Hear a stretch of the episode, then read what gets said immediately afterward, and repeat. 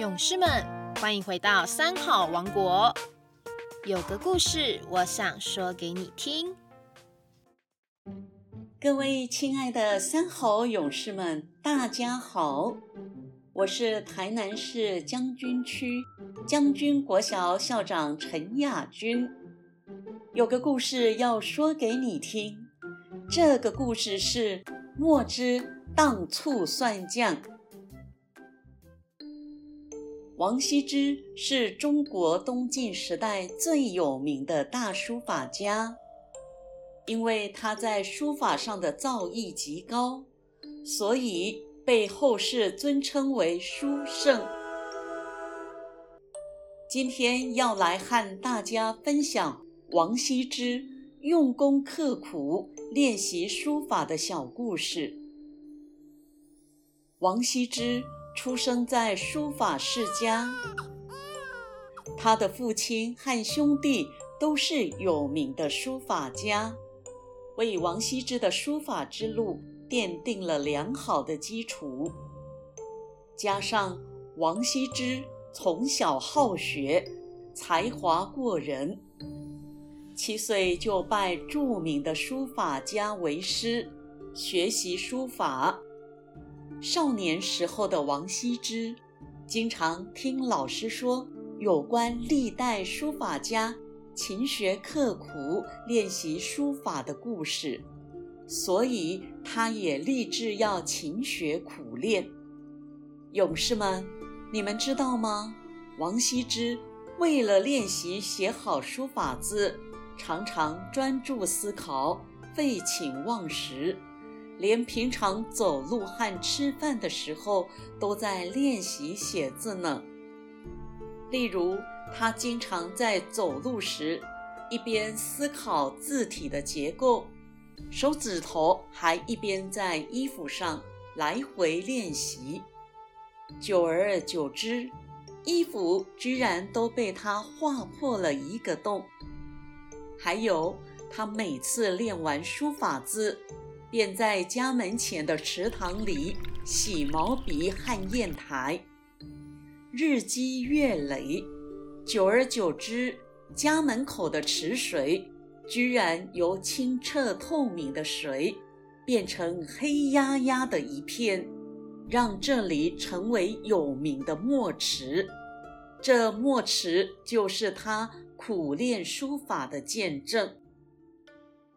还有一次。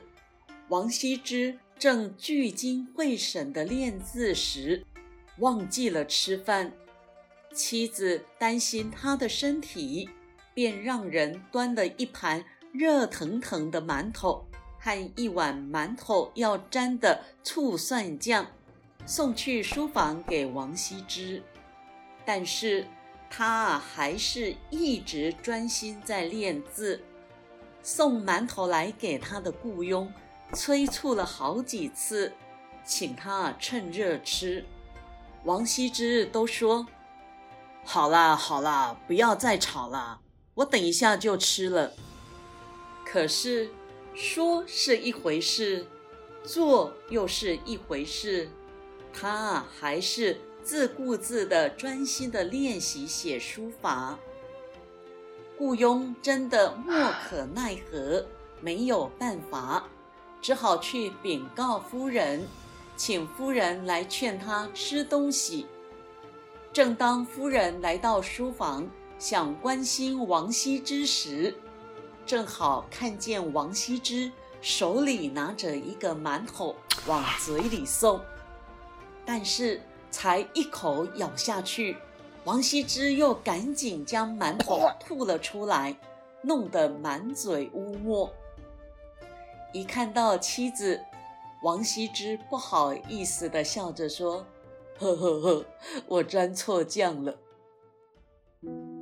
原来呀，王羲之在吃馒头时，他的心思仍然在练字上，心里还想着这个字的结构该如何下笔呢？一边想一边吃，竟然把墨汁当成。素串酱沾着就吃了。各位勇士们，这个有关王羲之的小故事告诉我们：无论学习或做事，想要获得成功、有所成就，并不是因为天赋有多高，而是靠着一份恒久的努力与精进力。王羲之的书法能有这么伟大的成就，全都是他勤学苦练的恒心、毅力与精神所造就的。精进是开启成功之门的钥匙，精进就像是钻木取火，持续不间断，才会生出火苗。各位勇士们！希望大家在读书求学问的时候，能学学王羲之写书法的精神。相信只要有恒心、有毅力、肯坚持，你一定会成功哦。今天的故事就讲到这里，希望你会喜欢。有个故事，我想说给你听。下周三再见。